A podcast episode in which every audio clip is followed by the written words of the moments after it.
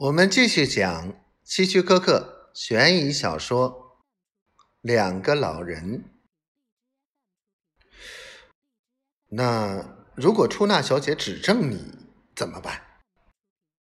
你真糊涂！我可以事先化妆啊，比如贴上一撮胡子。茉莉狡黠地说。恐怕那时出纳小姐早已被吓得魂飞魄散，根本记不住我的模样。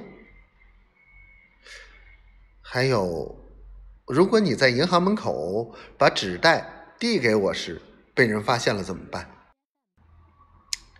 没关系，只要我们动作快一点，不会有人注意的。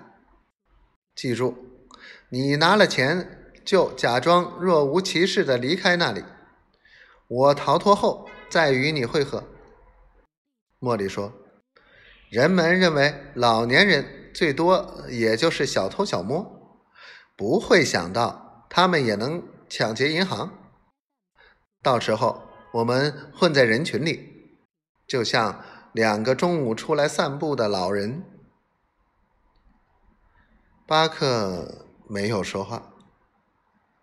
茉莉看他似乎还有些犹豫不决，就悻悻地说：“如果你不帮我抢银行，那你就想办法去筹措那每月多交的十美元吧。如果你交不起，那你也只能和我一样，等着被赶出养老院，流落街头吧。好吧。”巴克沉默了一会儿，终于点头同意了，因为他实在想不出什么好办法去筹措每月的十美元。随后，他们便约好第二天的中午十二点，准时出发抢劫银行。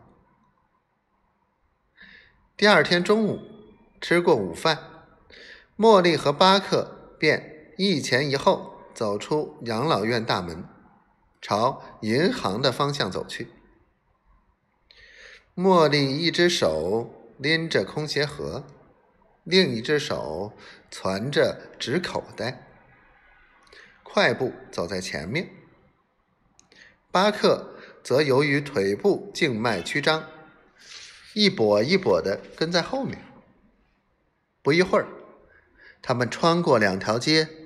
来到了银行，在跨进银行大门之前，茉莉转过头来，对着巴克意味深长的看了一眼。